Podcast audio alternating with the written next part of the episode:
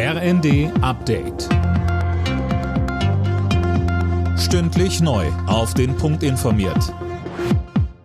Ich bin Gisa Weber. Bei der Lufthansa dürften erneute Streiks erst einmal vom Tisch sein. Der Konzern und die Gewerkschaft Verdi haben in ihren Tarifverhandlungen für das Bodenpersonal der Fluggesellschaft eine Einigung erzielt. Die Löhne der rund 20.000 Beschäftigten sollen in drei Schritten erhöht werden. Der neue Tarifvertrag soll eine Laufzeit von 18 Monaten haben. Die Verdi-Mitglieder müssen der Einigung jetzt noch in einer Befragung zustimmen.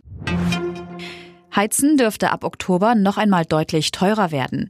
Das Bundeskabinett hat sich auf die bereits angekündigte Gasumlage geeinigt.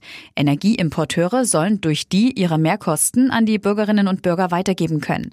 Wirtschaftsminister Habeck kündigte deshalb auch neue Entlastungen für Privathaushalte an.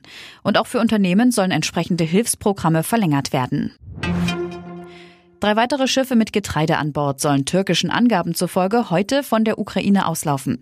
Von welchen Häfen aus sie starten, wurde nicht bekannt. Erst am Montag waren die Getreideexporte auf dem Seeweg aus der Ukraine wieder angelaufen. Seit Beginn des russischen Angriffskriegs konnten die Schiffe nicht mehr in See stechen. Die Lebensmittelkrise, besonders in armen Ländern, hat sich seitdem deutlich verschlimmert. Ein russisches Gericht hat die US-Basketballerin Britney Griner wegen Drogenschmuggels zu neun Jahren Gefängnis verurteilt. Die 31-Jährige war im Februar am Moskauer Flughafen verhaftet worden, weil sie eine kleine Menge Cannabisöl im Gepäck hatte.